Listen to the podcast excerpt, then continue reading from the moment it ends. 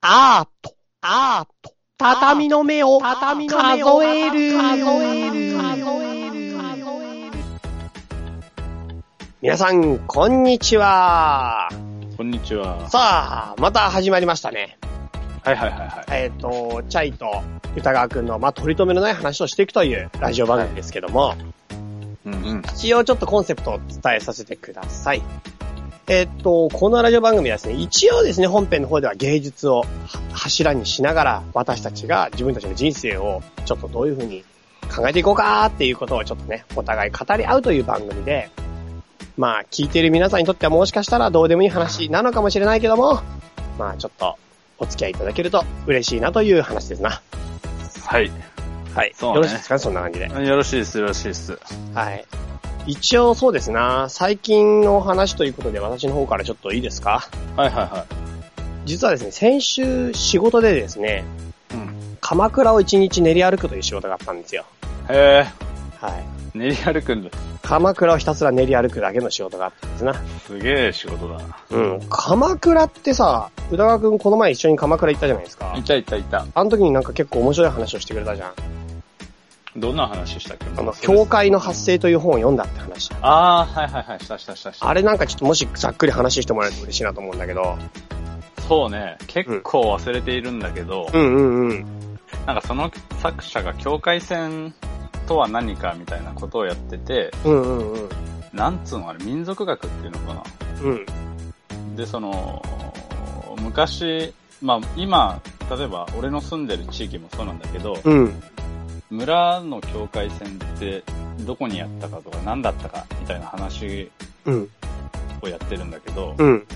例えばあの橋とか、うん。あの、四つ字の交差点とか、うん。そういうところが村の境界線になってて、うん。そこになんかさ、お地蔵さんみたいなさ、なんかよく石のうんうんうん。立ってんじゃんよ。いろいろ。更新塔とか。なんかね、俺名前全然わかんないんだけど、うんうなんかんうん。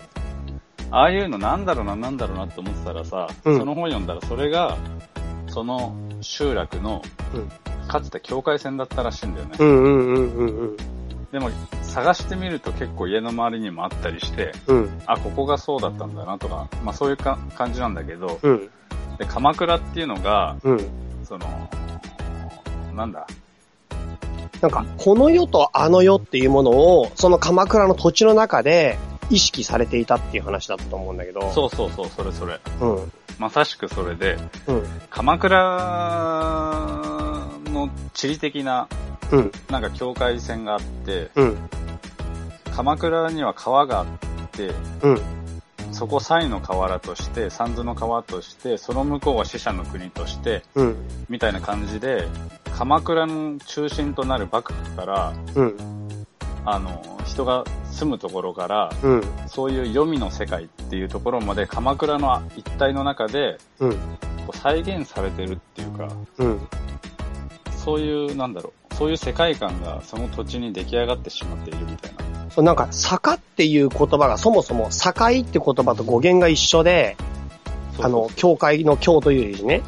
そうそう、うんうんで、なんとか坂っていうのは境目なんだっていう風な考えが古来にはあったみたいで、うんうんうん。そう、そんでなんか鎌倉は特にその坂がすごく多い町で、その坂をちょっと越えたところに自分たちとは違うもののけが住んでいるっていうエリアがあるんだよね。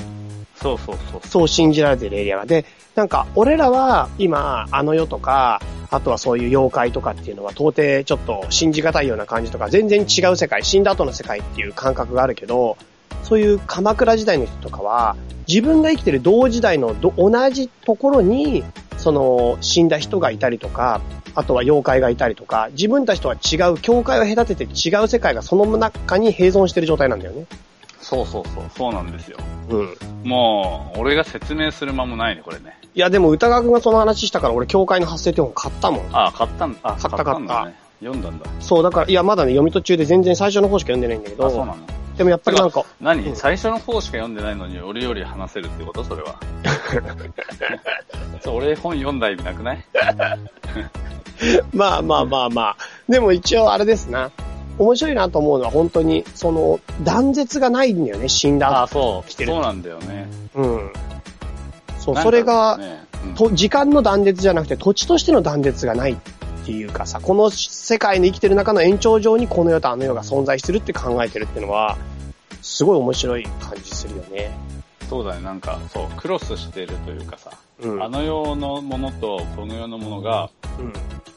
すごくこう入り混じってる感じがしていいなっていうのと、うん。あとやっぱり平安時代はよく言われるのが、そのうん、もののけとかさ、黄泉の世界とかとさ、うん。あの、普通の世界がさ、まだこう入り混じってた時代なんじゃないかみたいなさ感覚として。うん。うん。で、多分鎌倉以降とかに、その仏教の大統とかがあって、うん。武士のその力とかもあって、うん。あの世とこの世にこう境界線を打ち立てていったんじゃないかなって思ってさ。おうで、それが鎌倉幕府の土地作った時に、うん。もうこっからお前ら入ってくんなみたいなさ。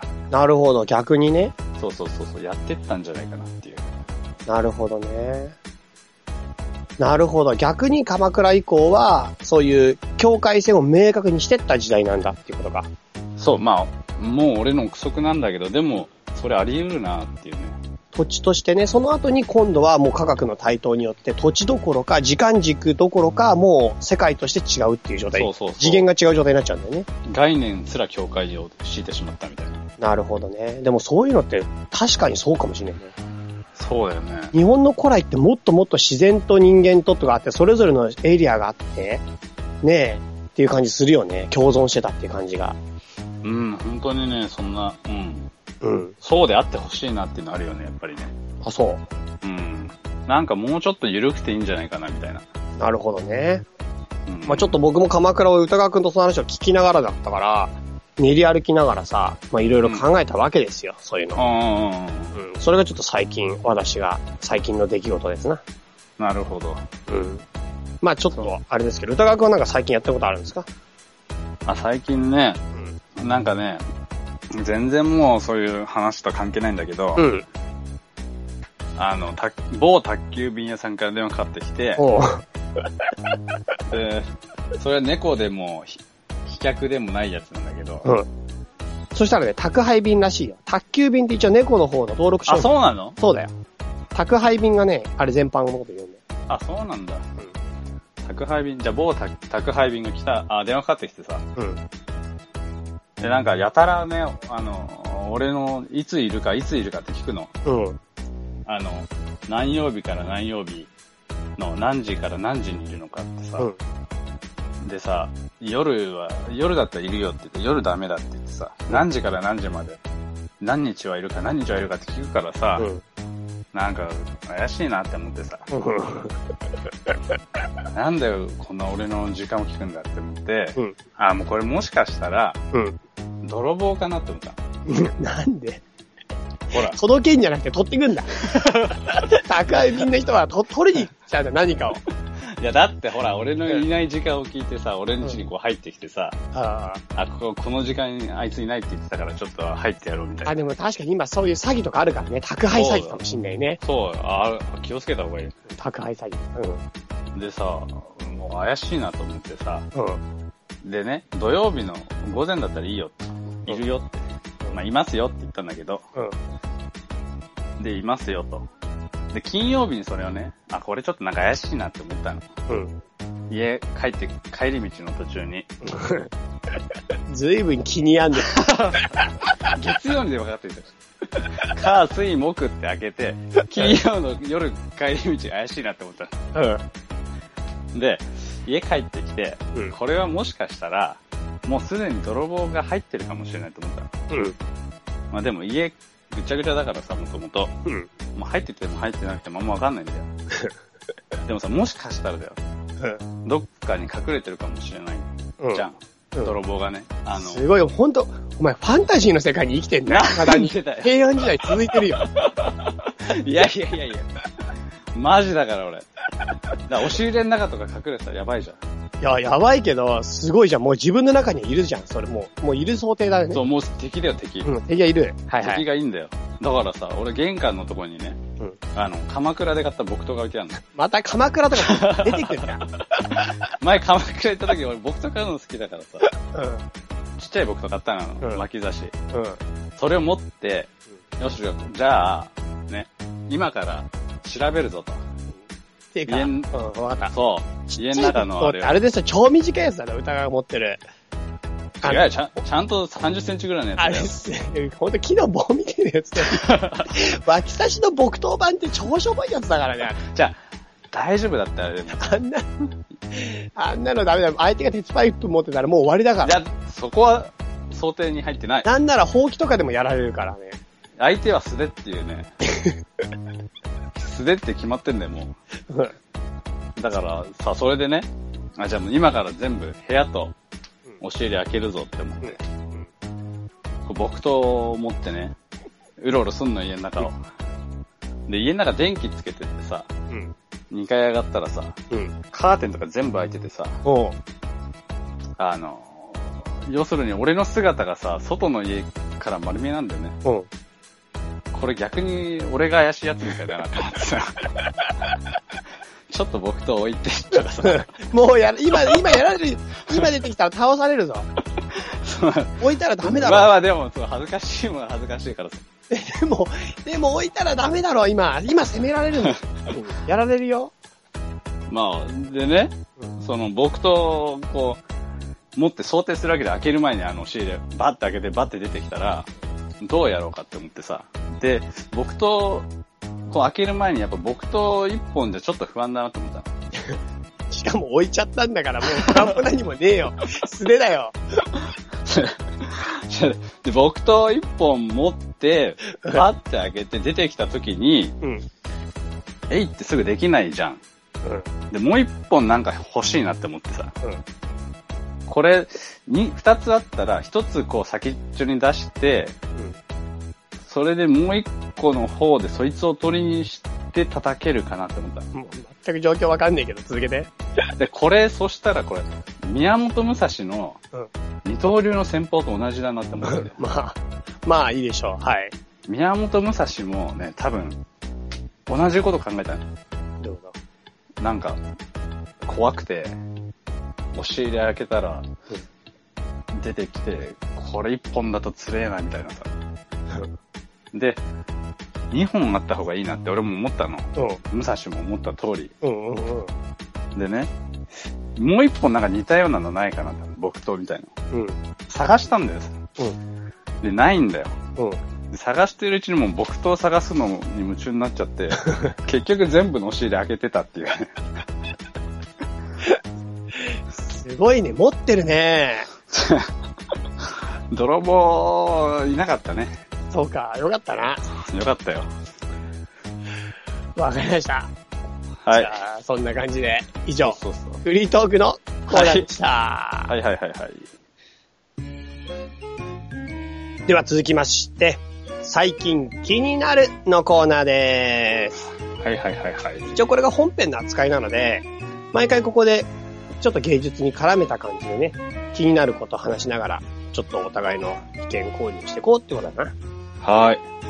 僕、そうですね、ちょっと芸術っぽいことから僕の方からいくとですね、うん、まあこれ最近じゃなくて実は前々から気になってたんだけど、うんエゴン・シーレといはういはいはいはい。作家、作家っていうんですか、画家画家。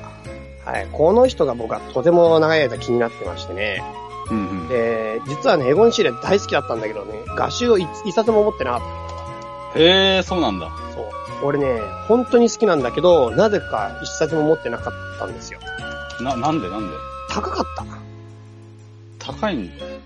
エゴン・シーレの画集、高いんだよ、ちょっと。しかも、高いプラス、なんか俺が本当に好きなサイズ、でかいサイズじゃないんだよね、あんまり。そうか。うん。え、日本語版じゃないとね、大きいのもあったりするんだけどね。そう、それが本当は欲しいんですね。そっか、俺持ってるよ。マジかよ。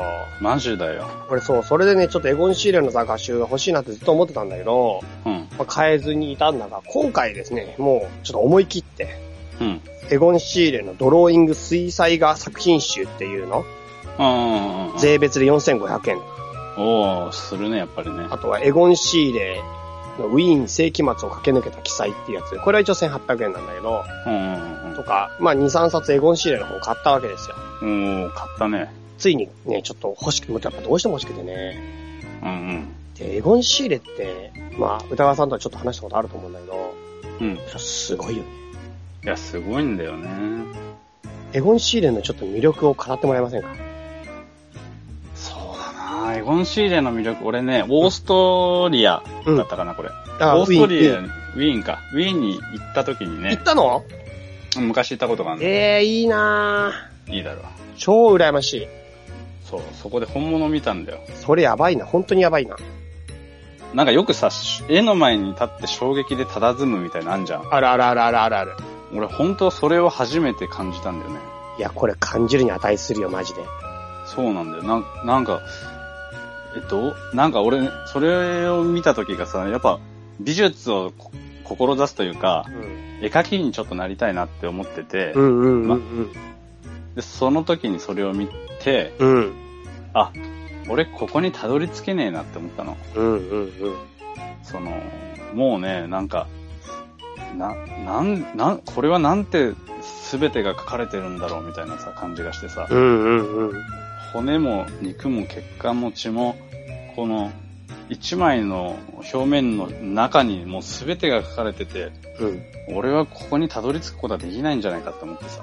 いや、でも本当にそ、もうこれ、本物見なくても、そのレベルのことが伝わるぐらい、やばいよね。そでうなもの。もこれ本物見たら本当凍りつくよ。うショックだったな。うん。そう、それでね、筆、持たない筆を折った。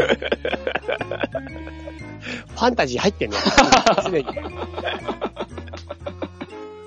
ポキって。いやー、これは見たいね。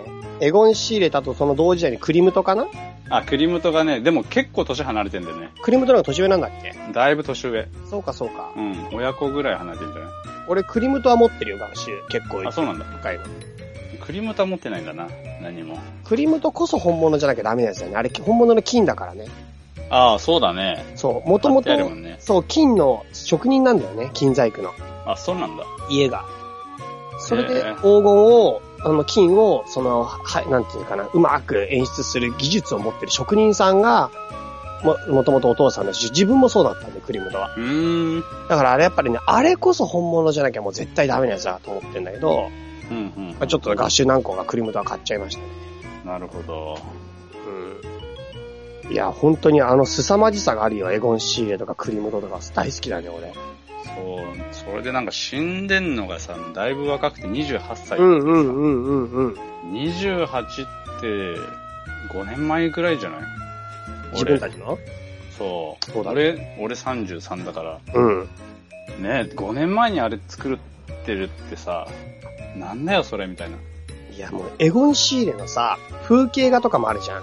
あ、あるある。でさ、5年前どころじゃなくて結構少年時代に描いたさ、風景画とかも見たことあるあー多分最初の方だと結構風景が多かったです。したよね。そうそうそれとかも超すごいよ。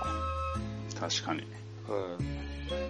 そういうのやっぱちょっと見てて、もうマジで、本当にこの人天才だと思うしね、本当になんか、結構、なんていうか、俺結構お金出しても欲しいぐらいの絵だね。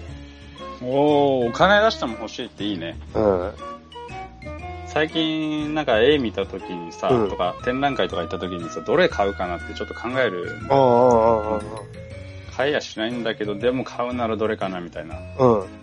やっぱいいよね、お金出して買いたいって思える絵。いやー、本当に思う。エゴン・シーレについてはマジで思そうか、そうう。か。すげえいいもん。どの絵がいいの一番。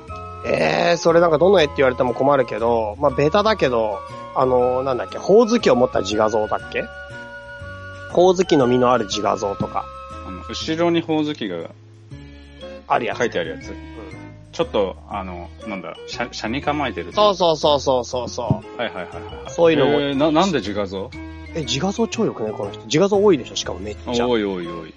自画像超いいよ。あ、そうなんだ。うん。え、自画像って俺画家の作品の中でもそんなに欲しくないジャンルなんだよね。なんでなんでだろうね。その人が自分だから。なんだろうね。自画像ってなんだろうね。いや、なんで描くのかなっていうのもあるんだけど、うん。自画像ってすごいテーマが限定されてて、なんか、そんな今まで魅力を感じたことがないね。俺自画像すげえ好きだよ。あ、そうなんだ。なんでなんで自画像ってやっぱすごくない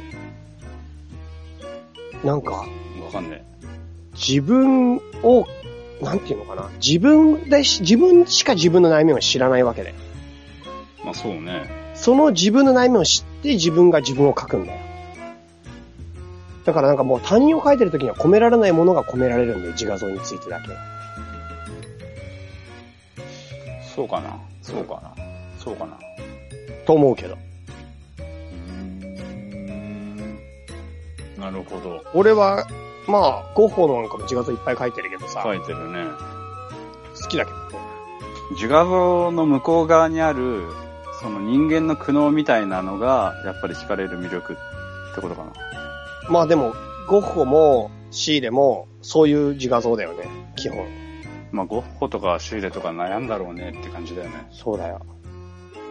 まあ自画像じゃなくても、てか何でもいい。エゴンシーレは本当に何でもいい。うん。それぐらい好きだね。確かにて。かヤフーオークションでさ、エゴンシーレの絵売ってんの知ってるそんなもんなのじゃあ俺ね、本当に欲しくて調べた の。うヤフーオークションでじエゴンシーレの肉筆画って売ってんだよ。ん。やだな、それ、俺。なしんかかもやだな。安い。い。え安いのそう。3万とかで買える。嘘だよ、それ。で、俺もそれが怪しくて、いくらなんでも3万はないと思ったの、自分で。うでもなんか証う明書みたいなの全部ついてんだね。すげえな。で、俺はそれを見て、ういや、ん。 3万じゃないだろうって思って買うのやめてる。なんていうか。それ、大正解だよ。だっけだ。そりゃ、さっき、あの、電話かかってきて、うんあの、息子が事故ったけど、俺息子いないけどお金払ってくるみたいなぐらい、かもだよ。そう、だからサイン入りでなんかもう完璧鑑定書ついてますみたいな感じなんだけど。定書っ てこんな世界で さ、めっちゃさ、出版物出ててさ、もうほんと誰でもはっきりで知ってる芸術にちょっとかじったことのある人なら、そんな人物の絵は3万円とかで本当かなーっていつも思いながら、本当じゃねえだろ、それは。嘘つきだよ、それ。しかも絵の数はそんな多くないはずだもんね。28で死んでるから。そうそうそう、そんな多くないはず。だよね。うん。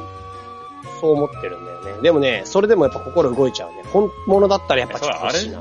あれえ、でもそれはね、まあ、あれよ、ほんと、よくできたコピーとかのちゅうちゅうちゅう、レベ肉ルの質値段って書いてあって、鑑定書ついてるんだ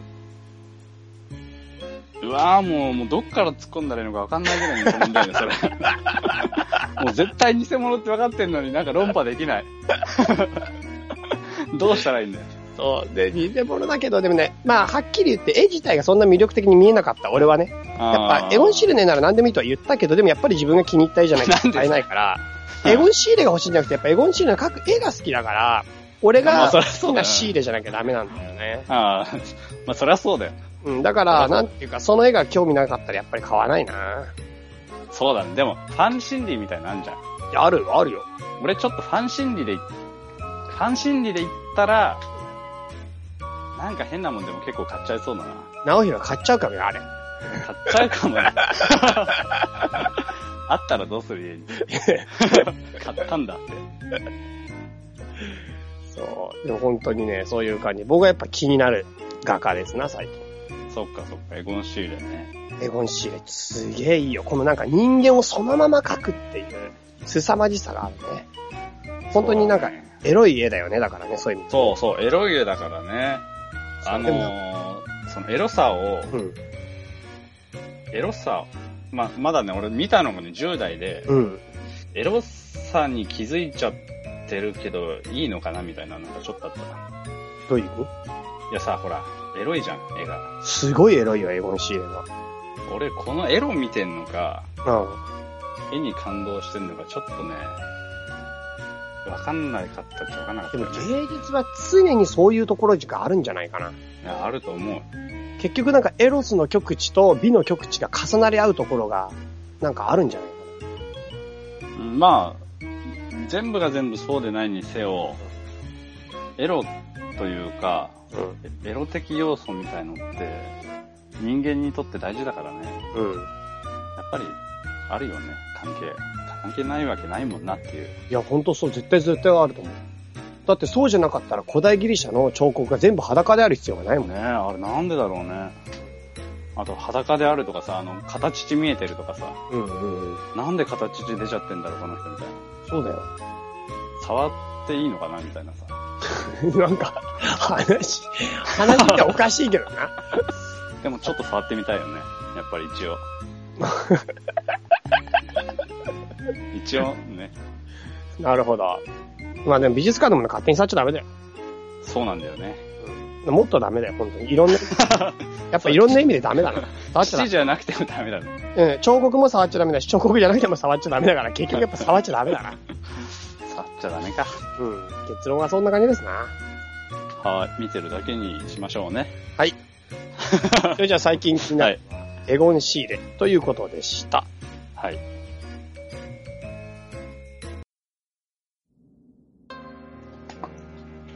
はい。では、エンディングいきましょう。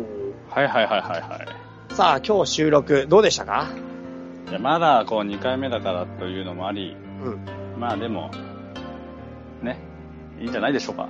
そうですな。まあまあ、少 しずつ慣れていきましょうん。う。はい。で、一応メールをですね、そろそろ募集をしていこうと思っているんですけど、はいはいはい。まあ芸術に関しての話をメインにはい、私は今回持ってきてもらえると嬉しいなと思う。どうですあ、全然全然。あの、芸術の話でも、うん。現代アートに。やっぱ現代アート結構好きなんだな、俺。あ、現代アートの話確かにいいね。そう、現代アートの話、いいそういうの、あとこれはアートですかっていうやつ。な。そうね、そこに関しては、俺もいろいろ言いたいことがあるといえばある。何何言って、言って。いや、なんちゃらアートって、最近やたらよくつくなと思ってさ。うん。あれ、アートじゃなくないみたいな。あ、そう。アートとアートじゃないものの境目って何なのあ、それね、もう難しい。なんですかね。歌川くん的には。アートがアートじゃないものの境目って究極的にはもうほんと面白いか面白くないかになるんだけど、うん。その面白いか面白くないかって決める判断基準がうん。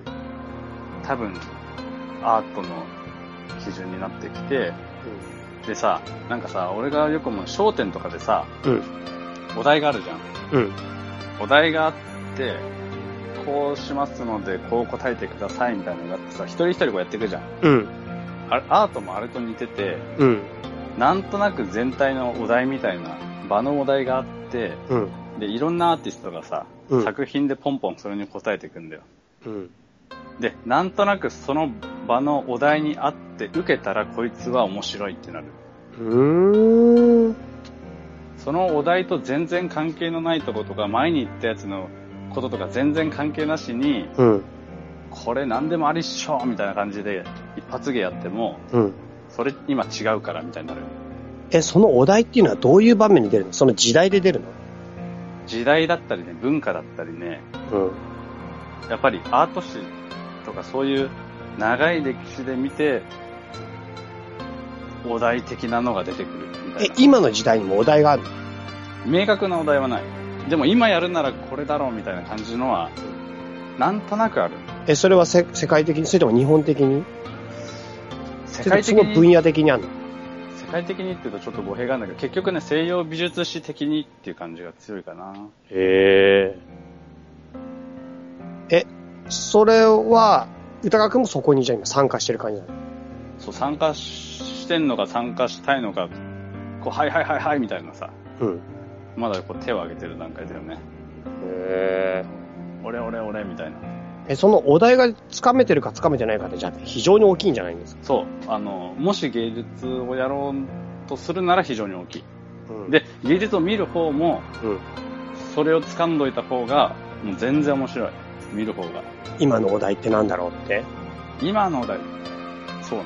な、その明確な答えじゃないんだけど、うん今、今はどういう状況にあるのかみたいなさ、シーン、シーンというかさ、うん。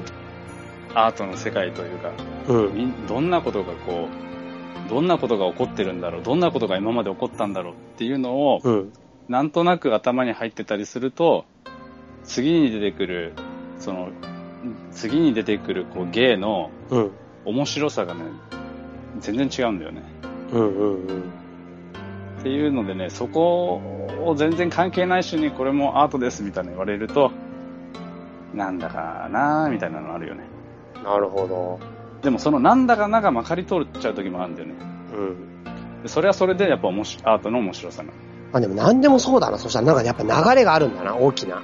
そうそうそう、大きな流れ。その大きな流れもあって、その大きな流れの中で見ていくのも面白いし、その大きな流れをブレイクするっていうのもまた、新しい時代が開ける時なのかもしれそなう、い。それも醍醐味なんだよ。なるほこう来たか、みたいな。今までの全部なしだったんじゃ、みたいな。ど。うんうんうん。それもそれでね、やっぱ、すごいなって感じ。なるほど。そういうことですか。そやういっうこぱりじゃとなあんで歴す史よ。を意識して生きるっていうのは結構アートにとって、特に現代アートにとっては大事なことなの。そうだね。やっぱ先人、結局、先人が何をしてきたかっていうのをうん。意識することって、やっぱすごい重要だよね。それでもなんかちょっと意外だね。現代アートなんてさ、結局過去のアートなんかないぜみたいな感じのさ、勢いとかさ、もう下手し、したら過去との断絶みたいなぐらいの力強さを感じる作品が多いと思うんだけど、うんうんうんうん。現代アートの最先端で生きてる人は実はそうじゃないんだよ。そうだね。うん、お多分、うん。あの、本当最先端の人たちは本当によくこう勉強してるというか、うん。ものすごいこう、まあ、たみんながみんなそういうタイプじゃないんだけど、やっぱりものすごくそういうところに関して、センシティブというか、感覚が鋭い。うん。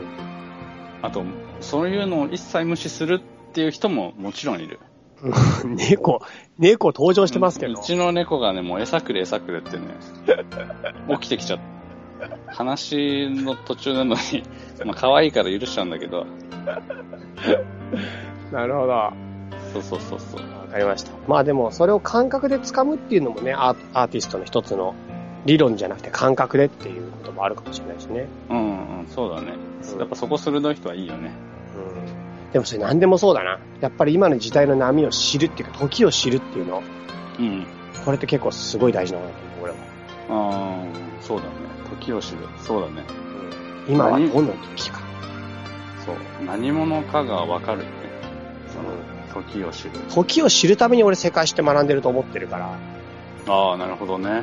時のダイナミズムっていうことをやっぱり自分が捉えられるようになるための過去のテキストが世界史だからそそれってさ、もう高校生ぐらいからそう思ってたのいや思ってない思ってないんだ。高校生の時のいや、俺も全然思ってなくてさ、世界史、過去のことなんかもうつまんねえな、もうくだらないな、みたいなさ、うん全然興味なかったんだけど、ようやく大人になってなんか、うんそのね、時を知るというか、うん歴史に学ぶということは分かってきたな。そうですなわかりましたまあじゃあそんな感じではいは今いとはいはいいう時をあのーまあどういう時ですかっていうのに対する質問もねあの受け付けてますので、歌川さんの方に今こういう状態なんですけどこれはどういう感じですかねって感じでね聞いてもらえるといいかなと思いますはい。では番組のメールアドレスを紹介しておきます。歌川チャイアットマーク gmail.com です。utagawachai アットマーク gmail.com です。よろしくお願いします。では、そんな感じで、こはのい番組まはた、バ会いッまクしょうパッカさよーうをなら応援すさよるなら。たびたびプロジェクトの提供でお送りしたんだからね。